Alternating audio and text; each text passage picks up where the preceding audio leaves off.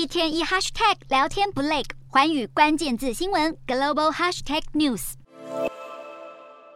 随着中共第二十届政治局常委名单出炉，上海市委书记李强不但跻身名单，还排名第二。这意味着他非常可能成为中国新一任国务院总理。六十三岁的李强在习近平任内历经浙江、江苏、上海等三个长三角省级高官，对于处理富裕地区的经济发展问题颇有经验。有华府智库研究员认为，国务院总理的角色传统上得先历练过副总理职务。然而，李强在上海的表现相对平庸，还因为封城的问题遭受外界广大批评，因此他的上位让不少人吃了一惊。这也进一步证明，习近平在挑选最高领导班底时，忠诚这项特质超越了用人唯才。如果李强成功接掌总理一职，也意味着要承担现任总理李克强的挑战。李强在九年前受访，曾经表示要推动经济改革，形容不能让看得见的手变成闲不住的手，也就是要政府减少市场干预。李强当时表示，要把制度活力转为市场活力，从政府自身的改革做起。不过，多年后的今天，社会与政治环境显然已大不相同。二十大上，习近平确立了未来五年经济发展不是最重要目标，而是要高质量发展。再加上疫情清零的棘手难题，对于只有地方大省经验而没有全国部会职务历练的李强而言，都会是重大挑战。